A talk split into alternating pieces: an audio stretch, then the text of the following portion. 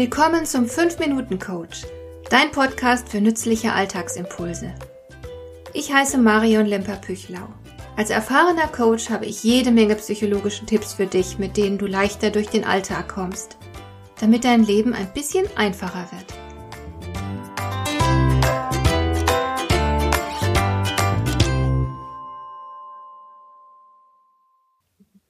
Die Schwiegermutter würde das junge Paar gern in die Ferien begleiten, aber die jungen Leute haben sie in ihrer Urlaubsplanung nicht berücksichtigt.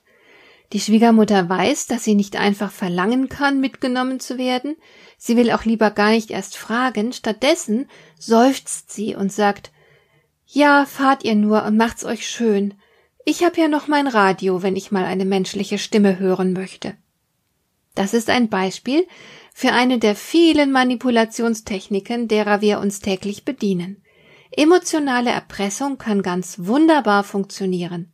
Mitleid erzeugen, jemandem ein schlechtes Gewissen machen, das führt recht zuverlässig zum Ziel. Und du musst dafür keinerlei Gewalt anwenden und kannst ganz unschuldig wirken. Nicht nur in der Familie nimmt man Zuflucht zu solch kleinen Psychospielen, sie erfreuen sich auch im Berufsleben großer Beliebtheit. Es gibt beispielsweise jede Menge trickreicher und harmloser Manipulationstechniken, mit denen du dich bei den Menschen am Arbeitsplatz beliebt machen kannst. Beliebtheit ist sehr wichtig, das hat mit der Evolution zu tun. Individuen, die von der Gruppe abgelehnt wurden, hatten schlechte Überlebenschancen. Es war also wichtig, akzeptiert und geschätzt zu werden. Und diesem Prinzip folgen wir auch heute noch. Es fühlt sich einerseits gut an, gemocht zu werden, und zugleich kann es im Job auch der Karriere förderlich sein. Du machst jemandem ein ernst gemeintes Kompliment und der andere mag dich anschließend ein klein wenig lieber als zuvor. Denselben Effekt haben kleine Aufmerksamkeiten. Du bringst vielleicht den Kollegen ein paar frische Kirschen vom Kirschbaum in deinem Garten mit oder etwas raffinierter, du nutzt das sogenannte Resonanzphänomen. Dazu brauchst du nichts anderes zu tun, als dein Gegenüber unauffällig zu imitieren.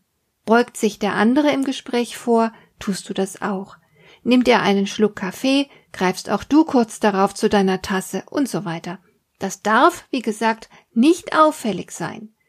Der Effekt ist wissenschaftlich nachgewiesen. Der andere nimmt die Imitation unbewusst wahr und findet dich gleich sympathischer. Die Wissenschaft erklärt sich dieses Phänomen mit den sogenannten Spiegelneuronen. Der Schriftsteller Oscar Wilde hingegen war überzeugt, Nachahmung ist die höchste Form der Anerkennung. Wie auch immer, der Trick scheint jedenfalls ganz gut zu funktionieren. Sich ein bisschen mehr Sympathie zu verschaffen, das scheint mir nicht verwerflich zu sein. Etwas kritischer sind da schon die Psychotricks, mit denen man sich einen handfesten Vorteil verschafft. Du kennst wahrscheinlich das Beispiel vom Fuß in der Tür. Zuerst bittest du dein Gegenüber um eine lächerliche Kleinigkeit, um etwas, das der andere eigentlich gar nicht ablehnen kann. Danach ist der Weg frei für einen größeren Gefallen.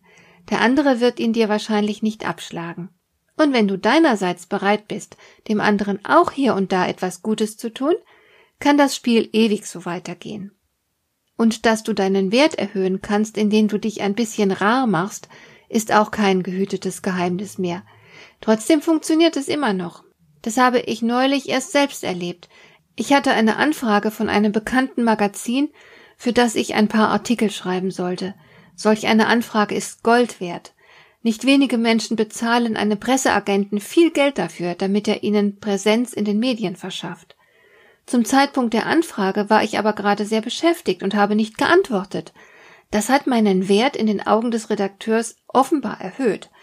Wenn ich mir nämlich Zeit mit der Antwort lasse, dann muss ich wohl besonders gut und begehrt sein, weil ich es nicht nötig habe, mir alle zehn Finger nach einer solchen Kooperation zu schlecken. Die Folge war jedenfalls, dass man mir mehrfach E-Mails geschrieben und mir hinterher telefoniert hat. Weniger lustig sind Manipulationen, die Mitarbeiter gefügig machen. Auch das gibt es leider. Da wird mit Einschüchterung gearbeitet, mit gezielt erteiltem oder vorenthaltenem Lob, und mit etlichen anderen Methoden, die sich auf die eine oder andere Weise die Angst der Beschäftigten zunutze machen. So schafft man Gefügigkeit, erhöht die Produktivität und so weiter. Was kannst du tun? Mein Rat, achte auf dein Gefühl. Wenn sich irgendetwas sonderbar anfühlt, dann wahrscheinlich deswegen, weil es dabei tatsächlich nicht mit rechten Dingen zugeht. Hat dir der heutige Impuls gefallen? Dann kannst du jetzt zwei Dinge tun. Du kannst mir eine Nachricht schicken mit einer Frage, zu der du gerne hier im Podcast eine Antwort hättest. Du erreichst mich unter info at lemper-püchlau.de. Und du kannst eine Bewertung bei iTunes abgeben, damit diese Sendung für andere Interessierte sichtbarer wird. Schön, dass du mir zugehört hast. Bis zum nächsten Mal eine gute Zeit für dich.